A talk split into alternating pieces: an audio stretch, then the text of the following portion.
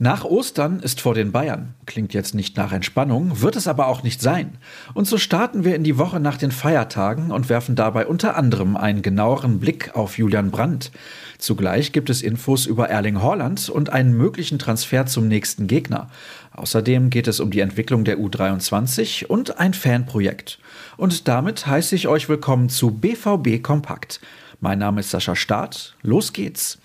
Die Stimmung rund um Julian Brandt spiegelt eigentlich alles wider, was sich diese Saison bezüglich Leistung und Wahrnehmung rund um die Borussia abspielt. Öffentlich und bei vielen Fans geht die Meinung zum Nationalspieler oft auseinander. Mal top, mal flop, wie eben der Saisonverlauf. Erst am Samstag wurde er bei seiner Auswechslung aber mit stehenden Ovationen bedacht. Die Zahlen sprechen jedenfalls klar für den Blondschopf. Zwei Vorlagen steuerte er zum 6 zu 1 Sieg gegen Wolfsburg bei. Zuvor traf er doppelt gegen den VfB Stuttgart.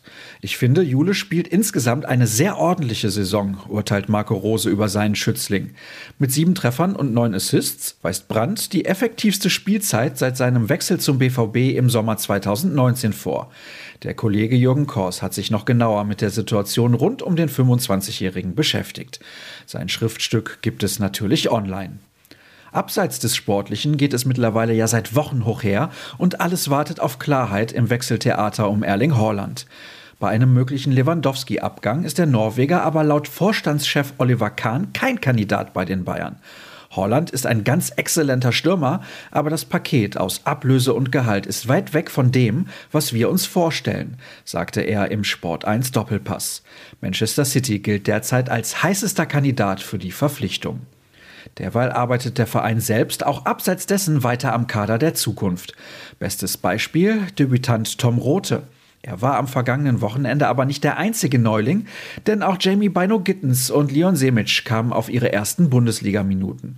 Rote reihte sich mit seinen 17,5 Jahren auf Rang 8 der jüngsten Spieler der Clubhistorie ein. Bei den Abwehrspielern ist er aber der Erstplatzierte und stellte damit einen neuen Rekord auf wo wir quasi schon beim Thema sind, weg von den Profis hin zum Nachwuchs. Zuletzt gab es sehr durchwachsene Ergebnisse und Leistungen der U23 in der dritten Liga. Enrico Maaßen stand nach dem 1:1 in Meppen zum Gespräch mit unserer Redaktion bereit und hat sich mit Marvin Hoffmann unterhalten. Dabei herausgekommen ist ein hochinteressanter Artikel, der vor allem die Idee beim Entwicklungsprozess verdeutlicht. Zu finden ist er natürlich auf unserer Internetseite. Ebenfalls hat der Kollege Hoffmann sich mal mit der Fanszene auseinandergesetzt.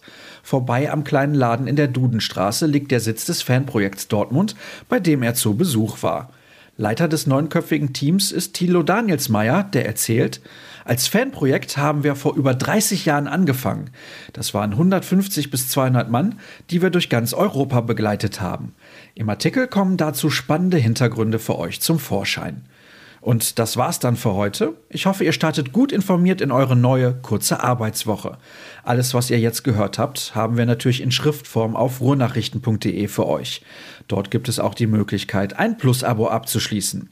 Unsere Social-Media-Kanäle sind aber kostenlos verfügbar. Folgt uns bei Twitter und Instagram einfach unter rnbvb, mir sehr gerne unter Start.